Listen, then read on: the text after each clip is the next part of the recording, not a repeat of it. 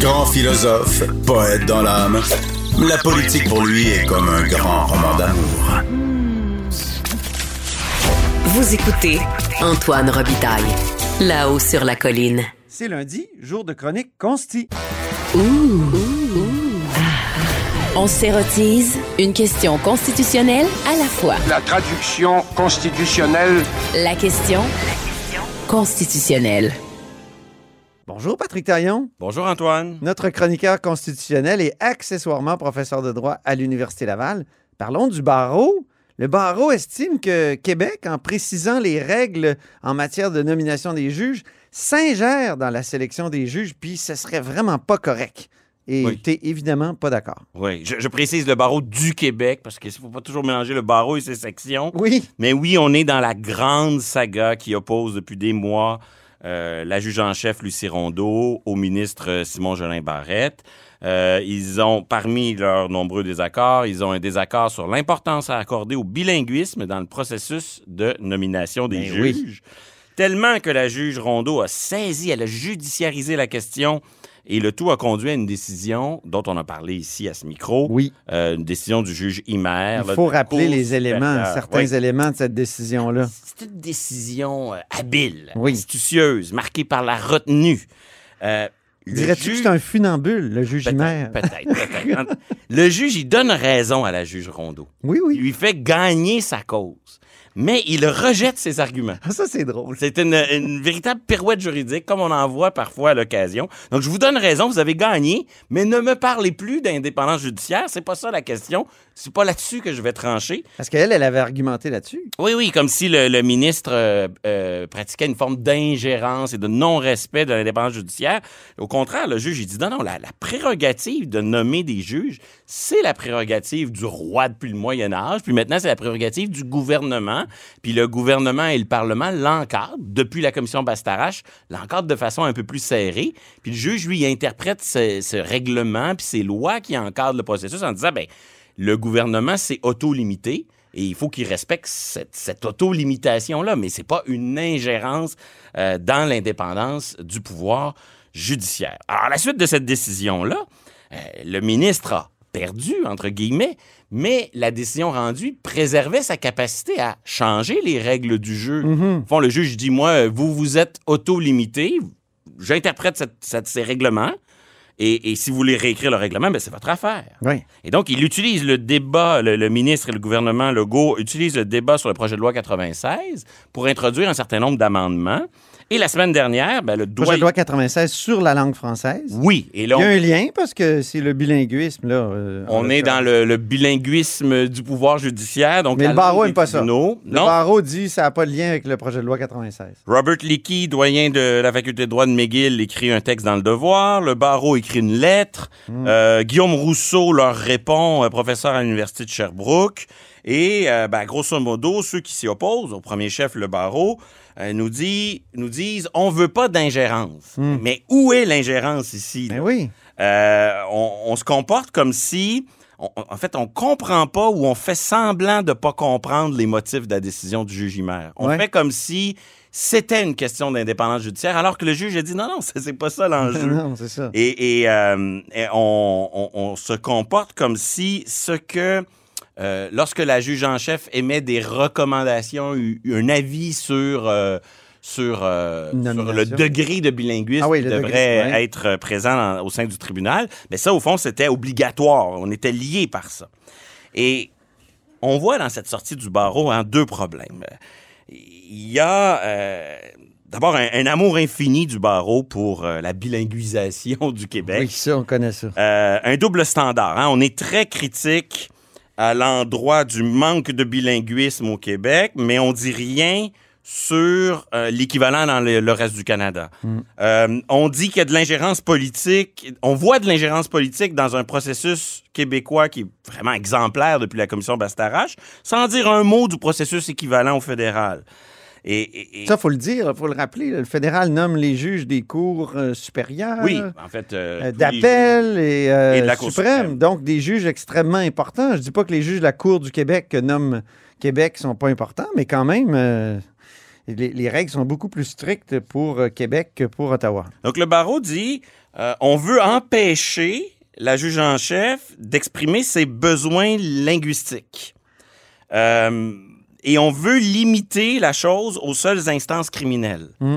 Euh, ben là, c'est ça le problème, c'est que l'obligation de fournir un, un service bilingue en matière de, de justice, elle existe en matière criminelle. Voilà. Alors là, c'est le factuel que d'exiger euh, des statistiques, des chiffres, des données pour prendre les décisions qui s'imposent. Mhm. Et donc, la, la- la- la proposition qui est faite ici, c'est de dire, ben, pour évaluer, parce qu'au fond, à la fin, là, on peut, se- on peut débattre pendant des heures du degré de bilinguisme qu'on devrait avoir, là, mais c'est une question un peu technique. comment évaluer le besoin? Ben, Pour le, le- le barreau puis euh, la juge en chef, ben, la solution, c'est la juge en chef dit quelque chose et ça devient obligatoire. Euh, la solution qui est proposée dans le projet de loi, c'est de dire non, non, on veut des chiffres, on veut des statistiques, et en fonction de ces statistiques-là, et, et non pas des besoins imaginaires, mais bien de combien d'instances criminelles en anglais on a besoin de gérer, ben, on va prendre des décisions qui s'imposent en conséquence. Et, et donc, on le voit, là, il y a une inclinaison du barreau. Est-ce que c'est là où le nombre le justifie? Oui. Pour reprendre une formule célèbre constitutionnelle? Ben, au fond, le, le- le barreau voudrait euh, l'anglais sur demande, c'est-à-dire que dès que euh, dès que le, le- le justiciable veut un service en anglais, il devrait y, y avoir droit. Et euh, on on ava- on n'évalue pas ici les solutions de rechange, hein, par exemple les services de traduction dans les salles de cours, une meilleure répartition, gestion des, des, des juges qui ont la capacité de travailler en anglais, Euh, l'amélioration des compétences linguistiques des juges qui sont déjà en poste. Ouais. Ah, cet argument-là, on nous le sort souvent. Là. On nomme un unilingue anglophone dans une fonction, on dit il va l'apprendre le français. Mettons au gou- gouverneur général. Mettons gouverneur général, là, elle va l'apprendre le français. Ouais. Mais, mais, mais pour un, un francophone qui est nommé juge, lui, on, on dira jamais non, non, on va l'aider, on va l'apprendre. Donc, Ah non, seule solution, nommer euh, mur à mur des juges euh, euh, bilingues. Et, et là-dessus, ben, le- le- le- les modifications au projet de loi 96 nous ramènent à un effort de non, non, ça prend des chiffres, ça prend des statistiques, des besoins. Et en fonction de ça, on va, on va se, se gouverner. Il me semble c'est rationnel comme manière de fonctionner. Plus globalement, Ouais. on peut toujours compter sur le barreau pour défendre la juste place de l'anglais au Québec. Eh oui. Euh, on se souviendra, hein, c'est le barreau du Québec et celui de Montréal, à pas confondre avec toutes ces sections, euh, demandait aux tribunaux il y a quelques années d'invalider toutes les lois Toutes les lois. et tous les règlements Tous les adoptés règlements. au Québec. Parce que, oui, ils existent en anglais et en français. Oui, les deux versions sont Il n'avait ont pas de été valeur. adopté vraiment de manière bilingue. Ils n'avaient pas été débattus. Oui. Donc, on veut pas juste Hey, bilingue. c'était ridicule. Je m'excuse, moi, j'avais euh, écrit une chronique qui s'intitulait La ridicule bombe nucléaire du barreau. On veut pas juste bilingu- bilinguiser 100% du fonctionnement des tribunaux. On veut aussi que 100% des délibérations Ouais. du fonctionnement, du moindre, euh, la moindre petite interaction à l'Assemblée nationale puisse être en anglais et en Mais ça avait soulevé comme une révolte chez les avocats. Des avocats étaient. Oui, il y a trouvaient des, ça on ridicule. peut pas, pas mettre tout le barreau dans le Non. même panier. Il y avait quand même eu à- au sein de ses membres une, une révolte qui avait réussi à, à renverser tout ça. Puis c'est le barreau qui s'était désisté à mon souvenir là, Oui. parce que ses propres membres l'ont- ramené à l'ordre. Mais c'est plus global que ça. Oui. Au fond, le barreau est supposé de travailler au, à la protection à l'intérêt public. Mm. Mais on le voit souvent, l'intérêt de ses membres, ça compte. Euh, on peut penser à, à toutes ces situations où le barreau s'est battu contre une justice plus accessible et moins coûteuse. Absolument. Pensons à la légendaire opposition du barreau à la loi sur l'assurance automobile, au no fault. On voulait eh, demain matin là, imaginons on crée un no fault en matière de responsabilité médicale. On la connaît déjà la position du barreau. Oui. Fort probablement que ah, c'est pas très bon pour les affaires, donc ils, ils- ils- ils vont s'opposer à ce genre de, ju- de justice simplifiée, plus accessible. Euh, je travaille ces jours-ci à préparer un hommage à mon collègue euh, Patrice Garand. Et euh, il avait fait un rapport dans les années 80-90 Sur la, justice, administrative. administrative, oui. Et euh, le ministre Bégin avait adopté cette loi sur la justice administrative qui créait le, le TAC, le Tribunal administratif du Québec. Et qu'est-ce qu'on voit comme position du barreau à l'époque? Euh, C'est une opposition farouche parce que c'est contraire à leur conception de l'intérêt public. On le voit, euh, les intérêts du public et les intérêts du barreau, des fois, c'est un peu confus. Mm. Je reviens à la question précise des juges. à la fin, là, si on veut la comprendre, la position du barreau, oui, il y a un biais en faveur d'un Québec euh, le plus bilingue possible, certes, mais il y a aussi un autre biais. J'appelle ça le, le- le fantasme du barreau ici, c'est la cooptation. C'est-à-dire le rêve d'un pouvoir judiciaire qui se nommerait lui-même. Oui, c'est ça. Ben, Entre nous. Et remarque, c'est un peu comme ça actuellement. ben, on le voit dans la lettre. On, on le dit, j'ouvre les guillemets.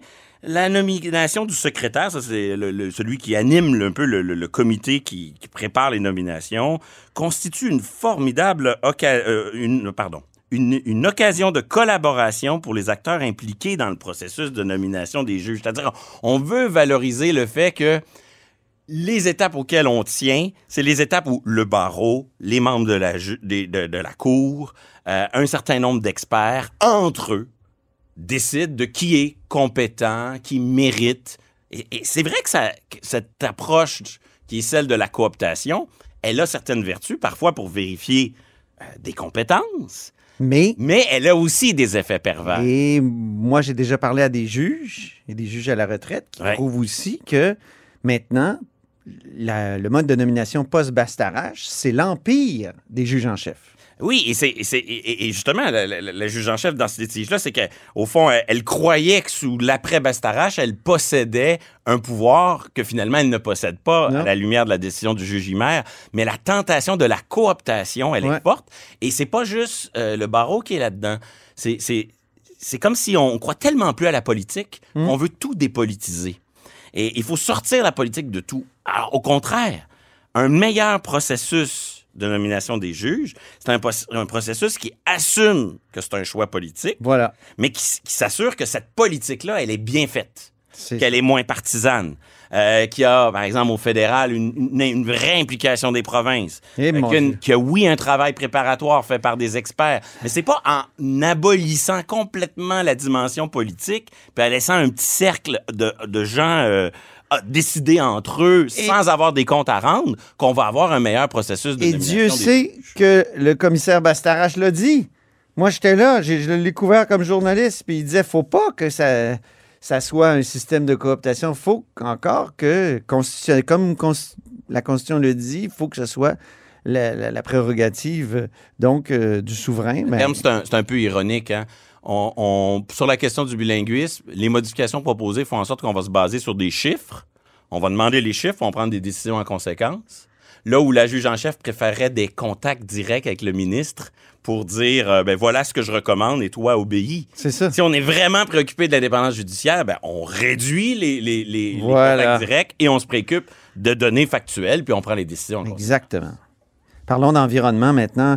Isabelle Melançon du Parti libéral du Québec a présenté euh, la semaine dernière un projet de loi, le projet de loi 899. Ouais, les numéros élevés, c'est parce que ça vient de C'est l'opposition. ça, puis c'est simple. C'est simple. C'est c'est qu'on inscrirait le droit à un environnement sain parmi les droits fondamentaux de la Charte des droits et libertés. Oui, est-ce que Un que autre droit fondamental. Oui, est-ce que les chartes peuvent nous aider à mieux protéger l'environnement? Ben, c'est c'est un peu euh, ironique hein, comme projet de loi parce que, d'une certaine manière, le projet de loi d'Isabelle Melançon puis du Parti libéral, il s'inspire d'une technique fréquemment utilisée par le présent gouvernement, notamment par le ministre de la Justice, Oui. Simon Jolin Barrette, hein, pour la laïcité, pour la langue. Il déplace dans la charte québécoise pour vraiment hisser ces, ces priorités-là au même rang que le reste. Ben, c'est la même chose. On utilise le même procédé. Le droit de vivre dans un environnement sain, il existe déjà dans la charte québécoise, à l'article 46.1, mais en réalité, ça n'existe pas la charte québécoise. Il y en a deux. Il y en a une qui a un vrai rang euh, supralégislatif, Quasi quasi constitutionnel. constitutionnel. Puis après ça, il y a le reste. C'est une simple loi. Et donc, le, le jeu qui est proposé par le projet de loi 4- euh, 899, c'est de déplacer un article qui existe déjà pour en faire un véritable droit. Un véritable droit, ça veut pas dire, ici, là, l'enjeu n'est pas substantiel. C'est pas une affaire de contenu. OK. Ce qu'on veut, c'est de déplacer du pouvoir vers le juge, qui là, c'est ça que ça permettrait si le, si le projet de loi était adopté, ça permettrait au juge de contrôler l'action du Québec en matière environnementale. Et donc, c'est pas une, con- un- une définition précise de l'environnement qu'on mettrait dans la charte, mais on mettrait la capacité pour tout citoyen. Exemple, mettons, un- mettons quelqu'un qui aime pas le troisième lien. Hmm. Ben, de saisir un juge pour dire regardez ce projet de loi, il est contrôlez-le. Ce Il, projet de loi il qui viole euh, mon droit à un environnement sain. Exactement. Et donc, qu'est-ce que le juge peut vraiment faire dans ces situations-là? Ben, il est utile, mais il n'est pas nécessairement le mieux placé. Il peut contribuer, mais c'est certainement pas une solution miracle. Parce que, on le voit, là, il est limité par la logique même du contrôle de constitutionnalité. Il va faire quoi? Il va évaluer la même chose dont on parle souvent à ce micro, la raisonnabilité, la proportionnalité. Il va forcer l'État à se justifier. Donc, il va être aussi prisonnier de son cas par cas. Et, et donc, ce ne sera pas une solution miracle, mais un correctif intéressant pour les pires excès. Euh, par exemple, est-ce qu'un troisième lien sans transport en commun peut vraiment être jugé raisonnable? J'en doute par un juge. Mais ça devient vite comme au BAP, au Bureau d'audience publique en environnement. C'est-à-dire que on, on tombe vite dans une logique où euh, le juge accompagne le politique en lui disant ben, si tu veux atteindre tel objectif, voici des moyens plus logiques, plus cohérents. Et donc, à la fin, c'est pas un, c'est un contrôle qui permettrait euh, de, de- de créer un contre-pouvoir pour forcer l'amélioration des projets, mais probablement pas ce- une solution miracle. Il y a encore euh, besoin de solutions politiques, mais on peut pas reprocher à Isabelle Mélenchon et au Parti libéral de, de, de ne pas ajouter un outil de plus dans, dans le coffre. faut juste pas tomber, je crois, dans le piège de croire que cet outil est euh, la, la solution miracle. C'est pas un juge, comme tu me l'as déjà écrit, qui serait le mieux placé pour élaborer un plan de lutte contre les changements climatiques. Mais non, les, les chiffres que ça implique, la complexité, lui, il est prisonnier d'un cas par cas. Mais pour un cas illogique et irrationnel, il peut peut-être une faire une intervention utile. Mais attention, Oui. Les chartes et l'environnement, ça a deux versants aussi. Parfois, les autres droits fondamentaux peuvent être mobilisés contre la protection de l'environnement. Et Mhm. c'est là qu'on a eu récemment une décision importante à Ville-Mirabel contre l'entreprise qui opère le Publisac. Ben oui. Euh, Ville de Mirabel va pouvoir limiter la distribution du Publisac aux foyers qui l'auront expressément demandé, ai-je lu. C'est une décision importante là, parce que la liberté d'expression, si on applique ces critères habituels, puis le juge le dit, là, il y a clairement une, atteinte, on empêche une entreprise commerciale de s'exprimer. On se déplace sur le terrain rapidement de la justification, puis c'est important Ouais. pour la ville de Mirabel, mais aussi pour la ville de Montréal qui veut bientôt aller de l'avant avec le même genre de mesures. Exact. Et c'est là, on n'a pas le temps, là, mais quand j'ai lu la décision, c'est ce qui m'a surpris le plus. C'est qu'à l'étape de la justification, comme ça s'annonce mal, qu'est-ce qu'on fait? On prend les critères habituels puis on les assouplit. Ah, Et s'il y avait plus de temps, là, j'aimerais te résumer comment soudainement les exigences habituelles d'atteinte minimale sont soudainement atteinte à- assouplies. au droit à la liberté d'expression commerciale. Euh, non, ben, la- la- le fait que l'État doit pratiquer une des solutions les moins pires. OK. Alors, euh, est-ce qu'il y a des solutions moins attentatoires? Le juge nous dit attention, il faut pas être dans une dynamique de blocage. Euh, il faut, euh, il faut pouvoir demander aussi des compromis du secteur privé. Hein, c'est rare qu'on entend ça comme si le, le devoir de, pratiquer des solutions moins attentatoires c'était bidirectionnel. C'est pas juste l'État qui doit se accommoder, c'est aussi l'entreprise qui do- doit exploiter d'autres moyens de, de, de fa- faire prévaloir son message. Bref, euh, comparer cet arrêt sur l'encadrement de la liberté d'expression commerciale avec l'arrêt Ford rendu il y a plusieurs années, euh, Parce que on le voit c'est la liberté de- commerciale. exactement. Et Puis- Ford, c'était la langue d'affichage, c'était de la liberté d'expression Ça, c'est le commerciale. fameux arrêt qui avait forcé Robert Bourassa à protéger la loi 101 avec une clause de souveraineté parlementaire ou clause d'un obstant, comme on disait dans le temps? C'est toujours les mêmes critères, mais on dirait que ça penche là où on veut que ça penche. Ah. Dieu merci, là, le juge a fait pencher la protection de l'environnement en priorité. Malheureusement, à l'époque de l'arrêt Ford, la langue française a passé en deuxième. Oui. mais euh, je me réjouis quand même parce que la crise environnementale va exiger que la liberté de chacun soit par moment euh, raisonnablement euh, limitée. Puis si cette affaire-là de, de Publisac passait pas, euh, ça aurait été très, très inquiétant pour la suite. On aurait aimé que la langue française puisse aussi être protégée comme ça. Mais c'est pas le cas. Merci infiniment, Patrick Taillon, Merci à vous. notre chroniqueur constitutionnel et accessoirement professeur de droit à l'Université Laval. Et c'est ainsi que se termine La Haut sur la Colline en ce lundi. Merci beaucoup d'avoir été des nôtres. N'hésitez surtout pas à diffuser vos segments préférés sur vos réseaux. Ça, c'est la fonction partage.